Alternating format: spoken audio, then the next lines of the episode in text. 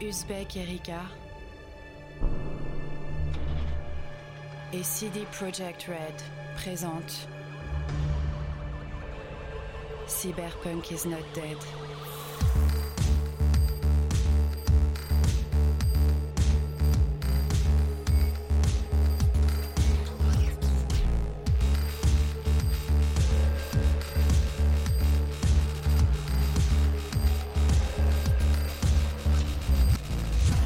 Cyberpunk's not dead. Et oui, le cyberpunk n'est pas mort, il est même bien vivant. La preuve avec la sortie le 19 novembre 2020 d'un jeu vidéo très attendu, Cyberpunk 2077. Un jeu développé par le studio polonais CD Projekt Red et distribué en Europe par Bandai Namco, à qui Uzbek Erika, le média qui explore le futur, s'est associé pour vous proposer une anthologie de 5 podcasts explorant chacun un aspect différent de la culture cyberpunk. Alors ajustez vos yeux bioniques, chaussez vos exosquelettes, lissez vos crêtes fluo, car pour le deuxième épisode de cette série de podcasts, nous avons choisi d'explorer le style cyberpunk, héritage évidemment du mouvement punk, esthétique de la résistance, customisation à l'extrême, corps tatoué, intégration de la machine dans les corps, nous allons tenter de dessiner les contours du style cyberpunk. C'est Blaise Mao, le rédacteur en chef d'Uzbek Erika, qui vous parle, et pour m'aider à réaliser ce petit traité de style cyberpunk, ou cyberpunk, on va utiliser les, les, deux, les deux versions, française et, et anglaise dans la prononciation, j'ai la chance d'avoir autour de moi deux invités de choix. Valentine Gourina, bonjour. Bonjour chercheuse postdoctorante à l'Université Lyon 1, spécialiste du corps augmenté, du transhumanisme, des imaginaires euh, cyborgs. Vous êtes notamment l'auteur d'une thèse sur les représentations sociales du corps amputé et appareillé dans l'imaginaire collectif contemporain, une thèse au titre merveilleux, tellement cyberpunk à sa manière, que je ne résiste pas à vous le partager ici, du corps reconstitué au corps reconfiguré, pour une compréhension éthique de l'appareillage prophétique à l'ère du techno-enchantement. Sauf que c'est prothétique. Prothétique. Et non prophétique. Mais c'est un lapsus intéressant. Mais oui. Euh, prophétie et prothèse, on va en parler euh, justement dans Cyberpunk 2077 euh, avec aussi notre second invité Farid Chenoun. Bonjour Farid. Bonjour. Agrégé de lettres modernes, historien de la mode, commissaire d'exposition, ancien rédacteur en chef de la revue Mixte, professeur à l'École nationale supérieure des arts déco et à l'Institut français de la mode, l'IFM.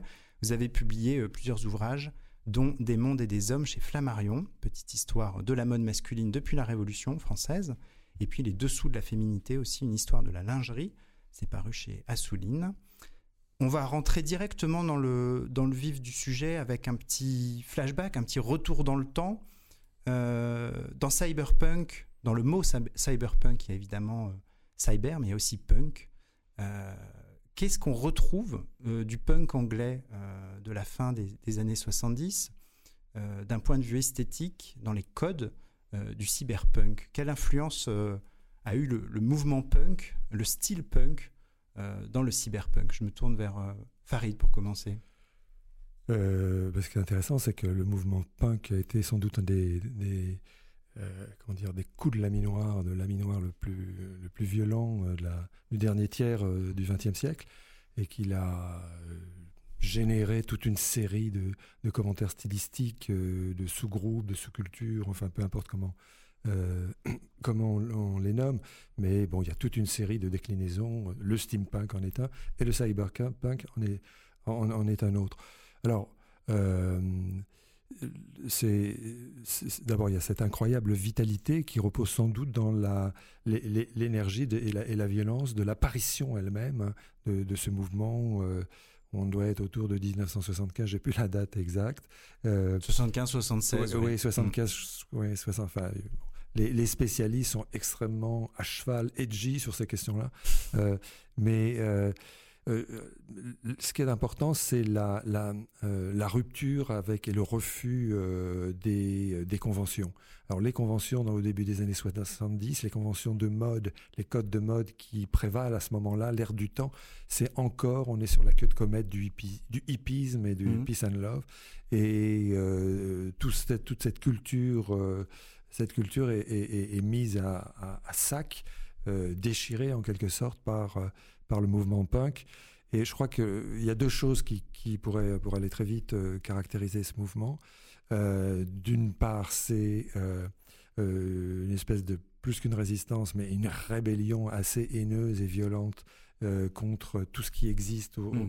contre toute forme d'utopie, hein, toute forme d'utopie, toute, forme, toute forme de euh, d'idéologie, euh, comment dire, euh, prometteuse. Et l'incarnation de ça, c'est effectivement le, le, le slogan. Hein. Le slogan, c'est No Future, mm. donc ça c'est très important. Donc ça c'est très important. Cette, cette, ça se traduit par un refus de, de tout ce qui faisait l'ambiance vestimentaire de, de, cette époque. Je parlais de, on est dans une période presque post-hippie mais euh, le vêtement est un, notamment le vêtement hippie, c'est un, vêtement de la, réconciliation, de, l'être ensemble, du vivre ensemble, de, donc euh, euh, c'est un, un lien, le vêtement est un véritable lien. Alors, et la, conception, si le mot est trop fort, mais la pratique du vêtement dans, le mouvement punk au début, c'est au contraire, c'est le, on déchire. Hmm. On déchire, on entaille, et euh, le vêtement n'a plus une fonction de, lien, au contraire, mais de, rupture. Alors, et parmi ces vêtements, eh ben, chez les filles, il y a toute la, garde-robe. Euh, la garde-robe de la prostitution. Hein, les filles s'habillent dans le Red Light District à Londres, c'est-à-dire l'équivalent de Pigalle, euh, où là, ben, c'est toute cette, cet attirail. Hein, il s'agit d'un véritable attirage extrêmement sexy, euh, qui, est, qui est adopté. Et puis euh, les garçons, entre autres, si on peut parler comme ça, bon, ce sont des vêtements déchirés, euh, des jeans usés, etc., Donc des vêtements qui n'ont aucune tenue et qui sont en quelque sorte en panne de discours, sinon un discours d'opposition hmm. haineuse. Je pense qu'il faut qu'il y ait ce mot-là, quelque chose de très très violent. Alors ça c'est la première chose. Et l'autre chose qui peut caractériser le, le, mouvement punk et qui fait écho, je, je pense, qu'on retrouve dans le cyberpunk, c'est l'idée d'amateur. Hmm. C'est-à-dire qu'on est le spécialiste de rien. Euh, on refuse d'une certaine manière la, une forme de spécialisation avec tout l'apparat qui peut l'accompagner, euh, les, les, statuts qui en découlent, etc. Et euh, les, on, on, se met à jouer de la guitare sans avoir jamais appris. Donc, et à partir de ça, from scratch, on crée on crée quelque chose. Des chansons à trois accords. Voilà, des mm. chansons à trois accords. Et c'est comme ça qu'on va euh, se, poser, on va euh, faire son stand-up en quelque sorte dans, euh, dans, et, acquérir une visibilité. Et ça, c'est très important parce que dans, je crois qu'on va, on reviendra sans doute sur cette idée, cette idée que chacun a sa manière d'accorder la, d'accorder sa, son instrument dans, au milieu du monde, dans le mm. mouvement punk. Donc il y a une espèce d'éclatement aussi dans le mouvement euh, cyberpunk, ce mouvement, en tout cas dans ce qu'on y voit, il y a cette espèce de multiplicité des styles, cette autonomisation en quelque mm. sorte, et qui vient que euh, la ressource vient de soi-même, tout simplement. On va y revenir, ouais, notamment sur la personnalisation, la customisation, et, et, assumer son style euh, en tant qu'individu, plutôt que de coller à une, à une mode. Euh, sur, il y a une autre caractéristique aussi du, cyberpunk, c'est l'omniprésence euh, technologique, euh, l'omniprésence de technologies accessibles. là, ce qui est intéressant dans le, dans le jeu vidéo Cyberpunk 2077, c'est qu'il y a toute une gamme d'implants abordables, à la fois abordables, fiables, disponibles euh, dans des boutiques, dans des cliniques cosmétiques, euh, avec cette idée, pareil, de personnalisation, de, débrouillardise dans la, capacité à, s'auto-augmenter ou à s'auto-transformer. Euh, est-ce que là aussi, je me tourne vers Valentine Gourina, est-ce qu'il y a des, constantes dans les grandes œuvres cyberpunk en matière de transformation et d'augmentation du corps humain? Alors je dirais, oui évidemment, euh, je dirais que la, plus frappante, qui est aussi euh, bah, contenue dans le terme cyberpunk, euh, la partie cyber, cybernétique, c'est les augmentations liées aux technologies connectées. la question des technologies connectées, et notamment connectées en termes d'information, est omniprésente, c'est-à-dire le, le, principe et le lien avec la cybernétique originelle, qui est la science de l'information, de la communication de l'information, de la transmission par boucle de rétroaction notamment. Et on voit beaucoup dans les univers cyberpunk, par exemple ces lunettes connectées, ces combinaisons connectées, des armes connectées, des outils connectés qui permettent de renvoyer de l'information par boucle rétroactive, c'est-à-dire on a des scènes euh, emblématiques dans des films tels que Robocop ou autres où le, héros peut identifier des suspects en temps réel, recevoir des informations directement sur lui. On pense tout de suite à l'œil dans Terminator, l'œil mm. du, T, 800 ou T900 qui, permet de recevoir des informations. Donc là, on est typiquement dans la technologie qui répond à la notion de cybernétique et qui est constitutive du, euh, du mouvement cyberpunk et du style cyberpunk. Donc cette euh, facilité d'obtenir des informations, c'est une augmentation extrêmement présente dans l'ensemble des œuvres cyberpunk, mais il y en a bien entendu d'autres. Euh, l'autre relativement classique, c'est tout ce qui concerne les augmentations physiques par le biais d'objets technologiques, euh, des prothèses, des armures, des implants. on pense au nombre de bras prothétiques, d'œil connectés, toutes les technologies bioniques d'une certaine manière. Donc la bionique, c'est l'imitation de la nature par le biais des technologies. On reprend des systèmes naturels, mais on les construit de façon artificielle. Et là aussi, ça reprend les principes de la cybernétique, qui étudiait aussi les parallèles qu'on peut faire entre euh, les fonctionnements biologiques et les fonctionnements technologiques. Donc, dans les univers cyberpunk, les corps sont remplacés, substitués par des objets technologiques, des nouveaux bras, des nouveaux membres qui viennent remplacer, en fin de compte, un membre inexistant.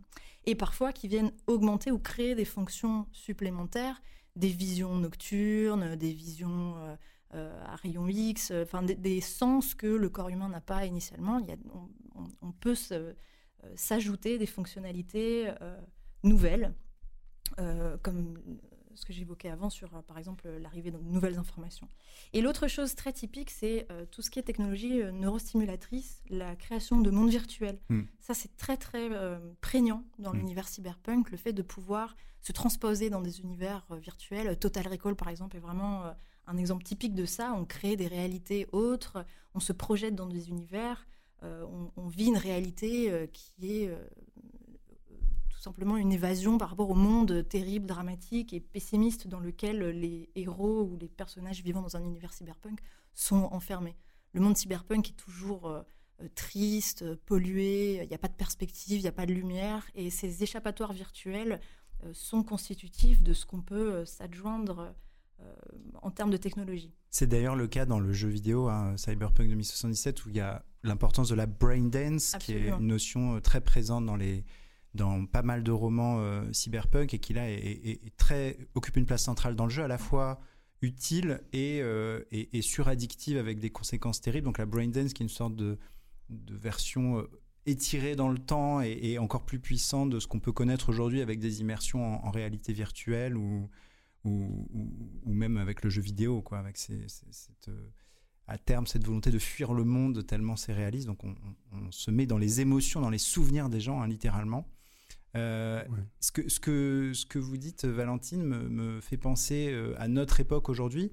Le jeu vidéo 2077 a, a, travaillé sur une grande trame narrative pour raconter le 21e siècle avec différentes étapes, quatre grands âges, des guerres entre corporations, et euh, ce scénario, il permet de justifier pourquoi en 2077, les technologies sont aussi euh, démocratisées, entre guillemets, euh, aussi accessibles. Ils ont testé des dispositifs, notamment d'exosquelettes ou d'armes intégrées à la chair sur les terrains, sur les champs de bataille. Ils ont créé un, sorte de, vaccin, de traitement anti-rejet pour que la, peau humaine accepte mieux les technologies. Est-ce que ce scénario-là, il est crédible? Est-ce qu'il faut comme ça des, moments d'accélération euh, comme une guerre ou comme une crise sanitaire pour accélérer des, des, usages technologiques Je pense à ça parce que c'est vrai que les prothèses euh, aujourd'hui se, se, démocratisent, à la fois euh, prothèses médicales.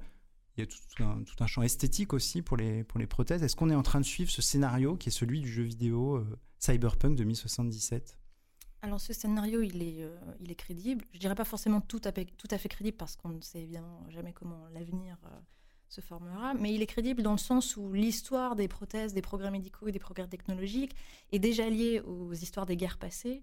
Euh, les guerres, les dernières guerres du siècle dernier ont, permis de faire un bond énorme dans les technologies prothétiques. On n'en serait pas là sans avoir eu tous ces soldats à, à réhabiliter, à réadapter. Donc les, guerres sont souvent stimulatrices en termes de technologie parce qu'elles forcent hmm. euh, la science euh, à trouver des ressources pour se, euh, pour se remettre sur pied d'une certaine manière et résoudre des problèmes qui sont exacerbés dans des périodes de crise. Maintenant, est-ce qu'il y a une limite à ça? Je ne sais pas. Pour le moment, on a fait beaucoup de progrès, mais on est quand même face à des, à des verrous scientifiques, des verrous technologiques qu'on n'est pas en mesure de dépasser, mmh. notamment en termes de compatibilité des greffes qui sont rejetées, des dispositifs prothétiques qui ne sont pas totalement adaptés. Le corps humain résiste naturellement aux dispositifs implantés ou aux prothèses. On n'est pas du tout fait pour avoir ce genre de dispositif en soi. Donc, ce que je trouve crédible dans le scénario proposé par euh, Cyberpunk 2077, c'est cette question euh, des, traitements anti-rejet mm. euh, qui me semble être vraiment un point très pertinent dans le cadre du développement technologique actuel, puisqu'on ne sait pas, on a du mal à empêcher les rejets, notamment dans les, dans les cas des greffes. Donc la question de la culture d'organes, de fabrication d'organes, c'est une, piste qu'on ne sait pas encore. Le bioware. voilà, exactement. Mm. On ne sait pas encore, on n'en est évidemment pas là, on, c'est des, des, points sur lesquels les scientifiques se penchent, mais ça semble être une voie qui est plus euh, euh, porteuse en termes euh, d'acceptation corporelle biologique que de continuer à développer des, des, prothèses ou des dispositifs externes qui devraient être compatibles avec un corps qui n'est pas fait en réalité hmm. pour, pour accueillir exactement ou fusionner avec ces, ces technologies. Donc le scénario est, crédible en soi. Maintenant, est-ce que ça va vraiment Est-ce qu'on peut se projeter là-dedans pour le futur? Ben, On ne sait pas. Seul l'avenir nous le dira. Farid, sur cette question euh, des, prothèses et de la technologie, elle, elle, recoupe celle de la mode. On a, on a vu pas mal de, de, mannequins euh, qui portaient comme, euh, comme Pistorius des, des, jambes avec des lames. on a vu, se, voilà, je dirais, se démocratiser une esthétique de la prothèse assez récemment. Enfin, on parle de 5 ans, depuis 5 ans, 10 ans, si on, est, si on regarde vraiment les, le début de cette tendance ça, a gagné la mode. L'intégration de la technologie dans le corps, elle est en train de, conquérir euh, l'univers de la mode ou c'est un peu exagéré euh, de dire ça aujourd'hui Je pense pas que ce soit exagéré. Pour, non, non, je pense pas. Pour plusieurs raisons. Parce qu'aujourd'hui, euh, la préoccupation du corps est, beaucoup plus importante que celle de la mode. C'est-à-dire que le corps est plus important que le vêtement. Je pense que c'est une, vraie révolution hmm. qu'on est en train de connaître depuis deux ou trois décennies, et dont, dont le sujet de, notre petite discussion est l'objet quand même. Mm. C'est ça.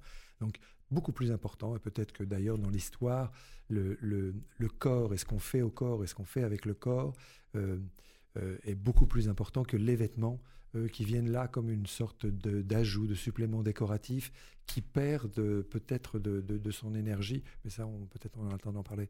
Mais et puis par ailleurs, par ailleurs, cette, histoire de, de, comment dire, de saut technologique qu'on serait en train de, connaître, au fond aussi, il a une préhistoire. Hmm. Il a une préhistoire, c'est que la prothèse est par nature, elle fait partie en quelque sorte du, de la, la, manière dont les hommes traitent leur corps, traitent leur, corps. C'est-à-dire qu'il y a toujours eu des, euh, des, instruments de retouche, de modification, euh, des ustensiles, des prothèses, des corsets pour transformer le corps. Le vêtement, aucun ne très à part le body, euh, qui, est, mm. qui, est, un peu le vêtement véritablement utopique le plus contemporain, qui a, commencé à apparaître au début du XXe siècle, ben, ce body-là, euh, qui euh, tous les vêtements modifient le corps modifient l'apparence, reconstruisent le corps. Donc, vous parliez d'exosquelettes, mm. eh bien, il y a plein, plein d'exosquelettes dans l'histoire de la mode. L'histoire de la mode, c'est aussi l'histoire de ces exosquelettes, c'est-à-dire ces périmètres artificiels, matériels euh, qu'elle découpe et dans lesquels le corps va rentrer pour satisfaire ce qu'on appelle l'air du temps. Ça, c'est super mm. important. Le corset en est vraiment l'exemple, mais euh, le corps n'a pas cessé féminin et masculin n'a pas cessé d'être manipulé, transformé, remodelé par des prothèses plus ou moins molles, mmh. hein, plus ou moins dures.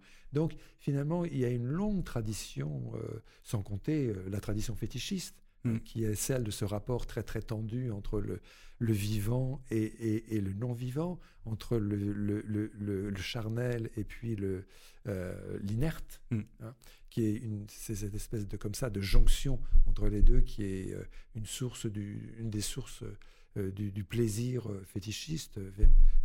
Valentine me, me, je sais pas si Valentine est d'accord avec ça, mais c'est, il y a quelque chose qui est déjà là. Ouais. Il y a quelque chose. Il y a une histoire surtout du, correctif technologique. Il y a une histoire. Alors il y a, un, il y a un effet sensationnel parce que effectivement il y a cette notion d'augmentation euh, de la puissance, euh, euh, de la, performance physique, musculaire, ou je ne sais quoi, de, chaque organe ou de chaque partie du corps. Mais il y a quand même quelque chose qui est déjà, euh, euh, qui est déjà présent dans mm. l'histoire de la mode. La mode, c'est une histoire des artifices. Valentine, justement, vous, faites votre travail de terrain sur les, prothèses, je crois, l'abandon de prothèses, sur cette dimension esthétique de la prothèse. Est-ce qu'elle est, est-ce qu'elle, j'imagine que vous partagez l'avis de sur le fait qu'elle s'inscrive dans une histoire, mais à l'échelle de, quand on voit la vitesse à laquelle l'image de la prothèse change dans les médias, dans les usages, est-ce que on est sur une tendance lourde de, l'intégration euh, de, la machine dans le corps? Euh, Dans les médias, en tout cas, oui. Sur le terrain, c'est un peu différent. Euh, je pense que ça va prendre du temps. Euh, la plupart des prothèses actuelles sont quand même faites pour être euh, invisibilisées. On va mettre des habillages couleur chair, on va faire en sorte que la prothèse ne se voit pas avec des apparences naturelles. Ça, c'est plus de 90% des personnes appareillées. Vous ne verrez pas leur prothèse, elle est masquée. Maintenant, effectivement, depuis quelques années, il commence à y avoir des tendances de personnalisation de la prothèse, des entreprises qui commencent à mettre en place des moyens de customisation.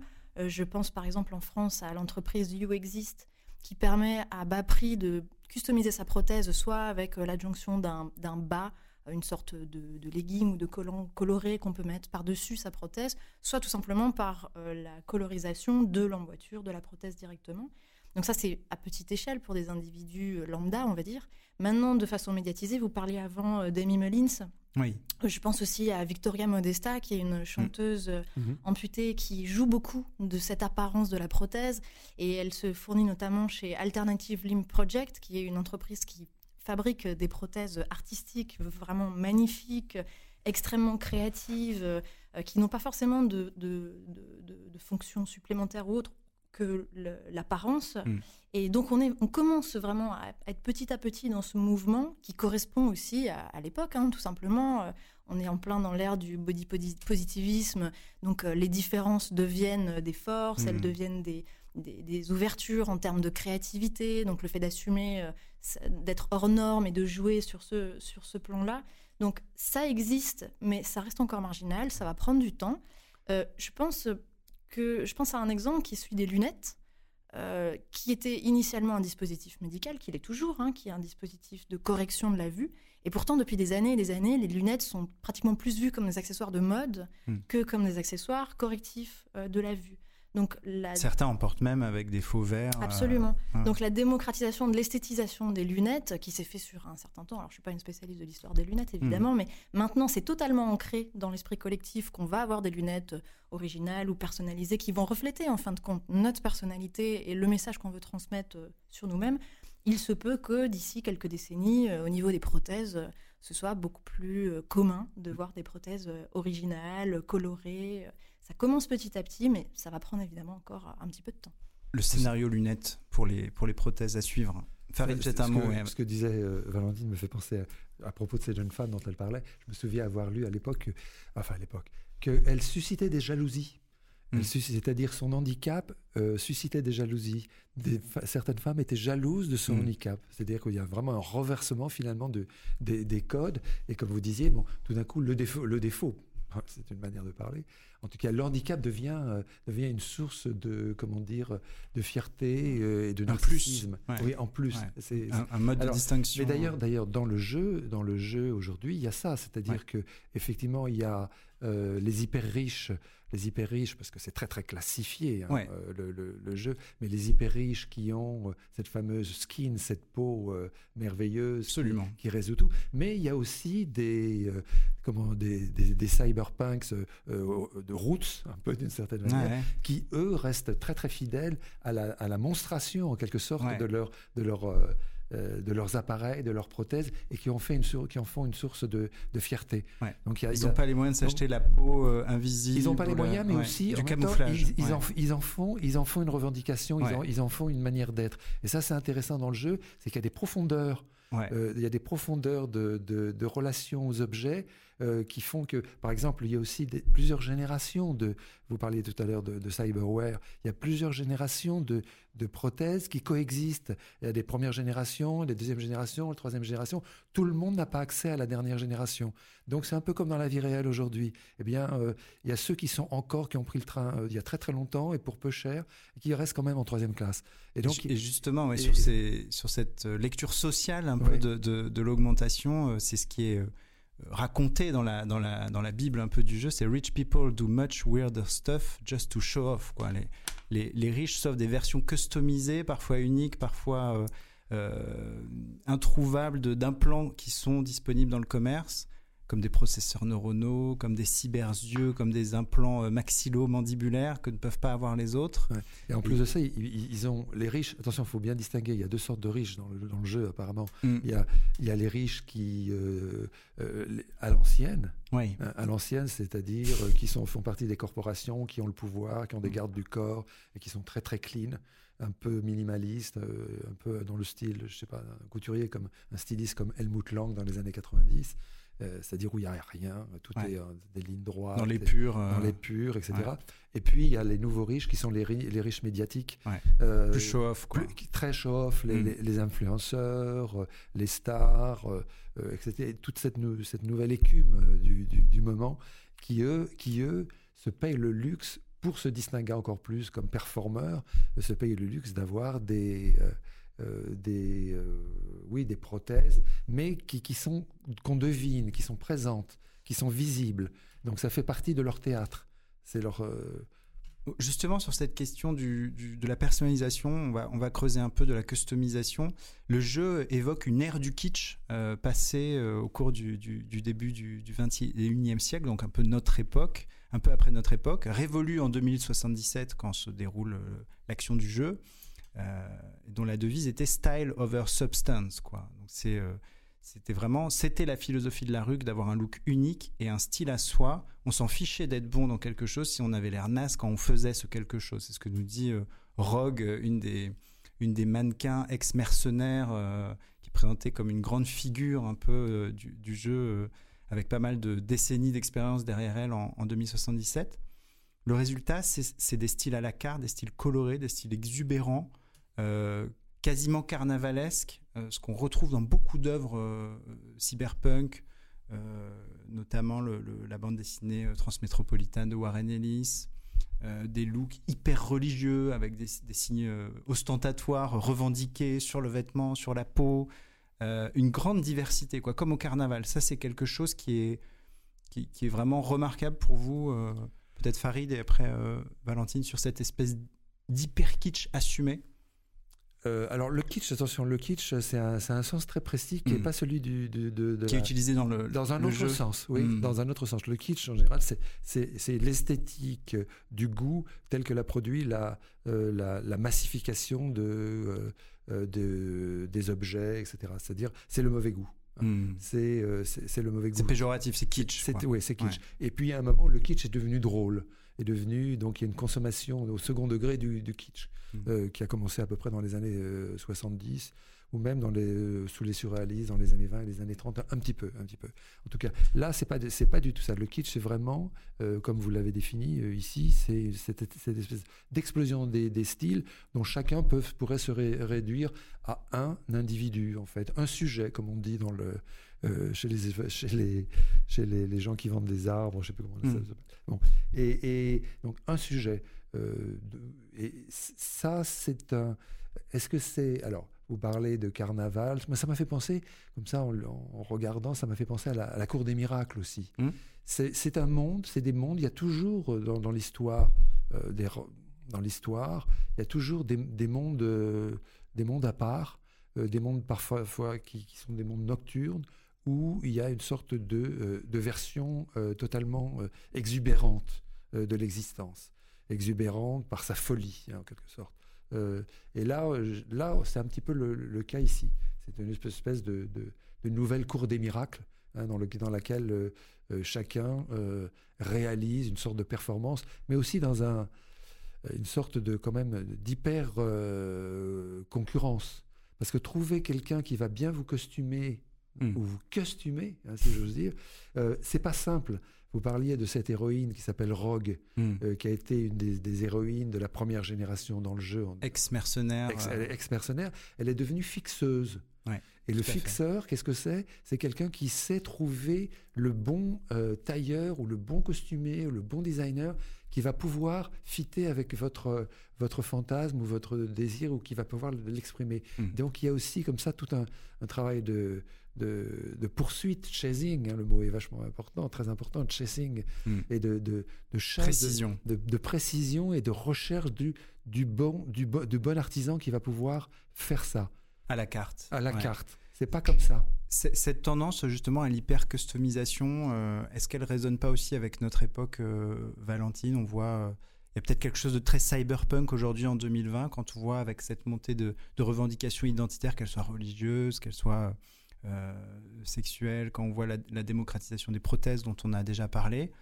est-ce qu'on est en train de vivre le début de cette période-là de, de, de l'hyper-customisation oui, je pense qu'on est tout à fait dedans. Et pour rebondir aussi un peu sur la question cyberpunk, les univers euh, cyberpunk ont aussi quelque chose d'extrême dans leur structure. On est dans, on, part vers les extrêmes euh, au niveau du climat, au niveau de la mondialisation. C'est plus vraiment des gouvernements qui dirigent, c'est plus des corporations. Donc on ne mm. sait pas vraiment si on est dans un pays précis ou s'il existe encore des frontières. Donc il y a cette ambiance très cosmopolite, hétéroclite, euh, quasiment tentaculaire, voilà, ou comme disait Farid, euh, ambiance nocturne. Donc tout ça justifie aussi ou explique pourquoi il y a cette variété des styles, cette variété des possibilités créatrices, parce qu'on a l'impression que tous les mondes se croisent, tous les mondes se rencontrent, qu'il n'y a plus vraiment de cases dans lesquelles euh, classer les gens, si ce n'est des, classes sociales. Hmm. Mais en termes d'identité culturelle, tout a l'air vraiment de se mélanger, de se croiser. Et j'ai l'impression qu'on commence un petit peu aussi à l'heure actuelle à, être dans ce mouvement-là, avec euh, évidemment la mondialisation, les, déplacements de personnes d'un pays à l'autre, les croisements de cultures. On est de plus en plus dans des sociétés cosmopolites et ces croisements culturels génèrent aussi des nouvelles formes hmm. euh, de créativité, d'adaptation, de personnalisation. On ne peut plus rentrer forcément dans les mêmes cases qu'autrefois. Je pense par exemple à l'histoire des tatouages ou des piercings. Euh, par le passé, c'était des, signes euh, euh, tribaux, c'est-à-dire que les tatouages n'étaient pas des objets individuels, ne faisaient pas passer des messages individuels, mais correspondaient à l'inscription d'un individu au sein d'un groupe.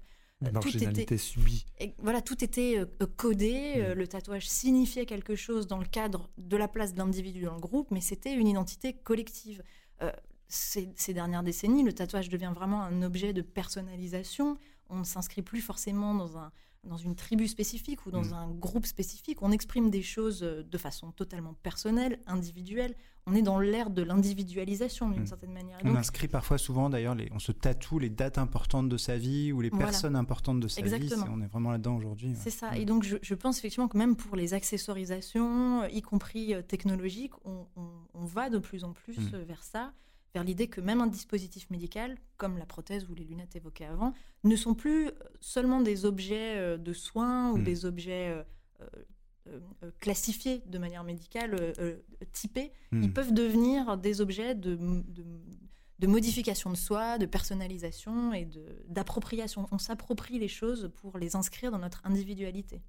Il y a effectivement moins de de sentiment d'appartenance à une tribu, mais il y a quand même une omniprésence des tribus dans ce, dans jeu vidéo euh, euh, Cyberpunk 2077 qui, on le rappelle, euh, l'univers de ce jeu se base hein, sur, le, jeu de rôle Cyberpunk 2020 qui était sorti en, 1988. Il y a tout un travail sur la violence et sur les, les gangs. il y a plus d'une dizaine de gangs dans, Night City, hein, qui est donc l'univers euh, du jeu. Il y a les Maelstrom, il y a les Animals, il y a les Voodoo, il y a les Mox, il y a les Tiger Claws, les Valentinos. Là, on retrouve beaucoup de, codes. On joue sur les clichés euh, de, tout notre imaginaire des gangs hein, nourris de, séries et de films. Comment, euh, dans, les images que vous avez pu voir de, ce jeu, on rappelle qu'on n'a pas pu tester le jeu puisque il, n'est pas encore sorti, mais de ce que vous avez pu en voir, qu'est-ce qu'on retrouve comme récurrence dans ce qu'on pourrait appeler une esthétique de la résistance, des codes, là aussi, du corps, du tatouage, du vêtement, qui correspondent à, des figures de la résistance. Farid, peut-être? Question difficile. Question très difficile. Euh, Je l'ai gardé un peu pour la, pour la fin. Euh, oui, parce que la résistance, euh, en fait, c'est une résistance de survie. C'est pas une résistance de conquête C'est pas. C'est pas des héros. C'est pas une résistance qui a, qui a une, comment dire, qui a une, un, y a un objectif. Il n'y a pas de, il a pas de, il a pas de promesse. Enfin, moi, c'est un peu l'impression que j'ai. Je n'ai pas vu le jeu. J'ai pas. Mais donc, il n'y a pas de promesse. Euh, euh, donc euh, la résistance, euh, qu'il faut On- pas on trop je veux dire, il faut pas l'idéaliser. Ouais. Il y a une sorte de cynisme aussi général Ouais. qui, en- qui, je veux dire, englue un peu tout le monde. hein. Rogue, dont on parlait tout à l'heure et qui, porte bien son nom, eh ben, Rogue, elle est, assez cynique, c'est-à-dire qu'on peut, on peut tourner sa veste, on peut tourner sa veste facilement. Euh, Il n'y a pas, y a pas tellement de, de, de morale, il n'y a, y pas tellement d'horizon moral, il n'y a pas, d- et, euh, il y a pas d'horizon éthique. Moi, j'en vois pas. On peut être attaqué à tout moment si on marche dans les mauvaises rues, à la mauvaise heure. Euh, Il y a cette violence oui, euh, potentielle Oui. qui peut Et- surgir. Et, et Mm. ça, c'est- ça, c'est l'autre phase de l'individualisme hein, triomphant. C'est-à-dire que euh, Rogue le dit très bien, il ne faut se fier à personne. Mm. Euh, L'ami d'hier peut être euh, le- l'ennemi de, de demain. Donc il y a cette espèce de, de, euh, de morale un peu néolibérale telle qu'on la vit aujourd'hui euh, de manière très très très forte euh, Mm. depuis une Très dizaine- sauvage. très sauvage depuis Ouais. une dizaine d'années. Euh, mais donc la notion de résistance, c'est plutôt euh, euh, une espèce de, de, de hargne, à, à- de, faculté à, à, à- échapper, à, à échapper l'ogre, hein, c'est-à-dire à la machine, au, au- au- comment dire, aux, aux- aux compagnies, Ouais. euh, euh, quitte même de temps en temps à tra- travailler pour ces compagnies. Il n'y a pas de, il y a pas de mauvais gain d'une Mhm. certaine manière. Il y a de l'infiltration. Il y a de l'infiltration, il y a, l'effacement des traces, quoi. Ouais. Mais et, et c'est pour, ça aussi que l'e- l'esthétique est tellement importante parce que c'est finalement c'est euh, c'est le, le premier cri, c'est la manière d'être. euh, je, je parlais de, de, de se tenir, de, de- tenir, euh, d'avoir de garder la face et d'être visible. Euh, ça c'est ça c'est très très important. Donc mais, et ça s'arrête là, c'est-à-dire que ce n'est après ça il y a rien qui se passe au fond. Donc il y a une sorte de c'est un peu comme ce fameux film, ce film qui se passe dans un train. euh, un train. euh, Ah, Transpersonnage. Oui. Snowpiercer. oui, il ouais. y, y il y a- il y a un côté comme ça. hein. Il y a un côté comme ça. Donc il n'y a pas d'issue. Comment on peut faire pour sortir du jeu? D'ailleurs, je me dis comment on va faire Mm. pour sortir du jeu? Euh, et euh, je trouve que euh, très curieusement, je trouve qu'on a, il y a des échos de tout ça un peu dans, dans- à partir des années 2000 dans la dans la mode, Mm. euh, notamment dans la haute couture. Euh, la haute couture qui est euh, notamment, chez, je pense, il y a des tas de choses qui me font penser à, Mal- à Alexander McQueen, Mm. notamment, qui est un, un- designer anglais euh, qui s'est suicidé en qui est mort il y a 2000. quelques années. Et, ouais, Mm. et qui euh, et qui avait euh, il y avait une exposition un peu qui, qui était un hommage qui lui était rendu à, à Londres qui s'appelait Savage Beauty. Mm. Savage Beauty. Mm. Donc c'est pas une, une beauté qui permet de rentrer dans l'ordre, mais qui permet d'être sauvage, d'être d'être toujours sur ses gardes et d'attaquer, d'attaquer et de se, et se défendre. Et, euh, et les, les, les collections de McQueen et des collections qui me font penser à ça, à, à- à ces personnages-là, parce qu'il y a beaucoup de personnages hybrides, Mm. des espèces de chimères. Vous savez, la chimère, c'est quel- c'est le Mi-homme, mi-cochon, mi-bête, mi- ou oui. voilà. bon. Mm. Donc il y, a, il y a beaucoup de euh, donc et il y a plein de chimères. Il y a une espèce de, de féerie euh, très un petit peu morbide et très sombre, un petit peu gothique parfois chez chez McQueen, qui me fait penser à, à- à, quand, quand je- je- j'ai j'ai regardé dans toute ce- ce- cette histoire du cyberpunk, je me suis dit qu'il y avait aussi une sorte de féerie Mm. euh, cyberpunk qui est, euh, qui est intéressante. C'est une, mani- une, une sorte de magie et que les personnages sont là pour incarner et c'est ça qui fait leur gloire.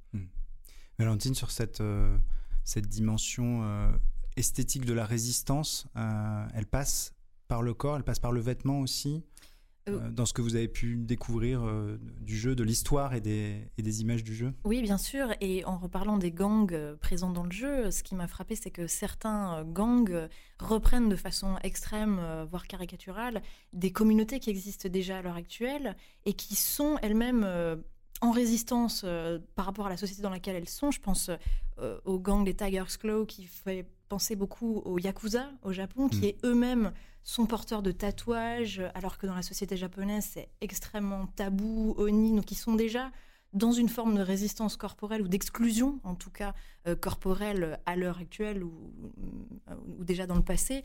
Je pense aussi aux Valentinos qui sont plus dans une une esthétique euh, euh, voilà, latina. Et on, voit dans les gangs hispaniques aux États-Unis des identifications par des codes, euh, des tatouages codés très précis, hmm. beaucoup de signes religieux. Beaucoup... Donc on est déjà à l'heure actuelle dans des identifications corporelles et par le biais de vêtements, par le biais de style, qui permettent de créer des communautés très identifiables et qui sont en résistance vis-à-vis de, la société dans laquelle ils évoluent, qui, qui avance en marge. Et j'ai le sentiment que euh, dans ce jeu, plusieurs des gangs reprennent un petit peu ces codes. Il y a aussi le gang des sex workers, euh, sex workers qui travaillent sur les minorités sexuelles, qui reprend les, esthétiques, les MOX, exactement. sont très intéressants. Qui reprennent tout à fait les esthétiques euh, des minorités sexuelles actuellement, qui s'exposent aussi en, termes de résistance, qui jouent sur les codes de tout le mouvement queer, qui jouent sur les codes physiques, esthétiques, vestimentaires, au niveau, encore une fois, des tatouages, des piercings, qui sont d'ailleurs de façon récurrente mm. des outils de personnalisation et d'affirmation de soi euh, de manière mmh. résistante par rapport à des normes qui sont euh, encore malgré tout euh, strictes vis-à-vis de ce genre de pratique. La question du style cyberpunk, ce sera, peut-être ma, dernière question. Elle, elle croise beaucoup dans ce jeu vidéo, évidemment, les imaginaires, un, certain imaginaire du futur associé à l'Asie. le cyberpunk a été évidemment euh, très marqué par. Euh, on a tous en tête Blade Runner, le film euh, de Ridley Scott, adaptation donc de la nouvelle de Kadik, avec ses néons, avec ses écritures chinoises, avec des tatouages de dragons sur le dos de, de, Yakuza ou équivalent Yakuza, comme les Tiger Claws. Là, dans le jeu, il y a des katanas qui sont à disposition comme armes, il y a des costumes de samouraï pour certains officiers des villes, il y a des quartiers au nom évocateur, Little China, Kabuki, Japantown. Alors, on fera un, podcast spécifique sur la question urbaine euh, de Night City. Mais comment expliquer cette association si forte de l'Asie, des imaginaires asiatiques à l'esthétique euh, cyberpunk? C'est vraiment une constante euh, très forte. Et je, dis vraiment l'Asie au sens large, parce qu'il y a, de la Chine, il y a du Japon, il y a de la Thaïlande, il y a des... Parce que, je ne sais pas, comme ça, te, comme, au débeauté, si je veux dire, j'ai l'impression aussi que ça, ça réintroduit d'une certaine manière, euh, euh, disons, des éléments qui sont très très importants dans les imaginaires occidentaux et sans lesquels ils ne, pourront pas, ils ne pourraient pas euh, vivre ou survivre, qui sont des éléments d'exotisme. Je veux dire, c'est un retour de l'exotisme. Euh, je dirais pas que c'est Tintin au Tibet, ou, mais la,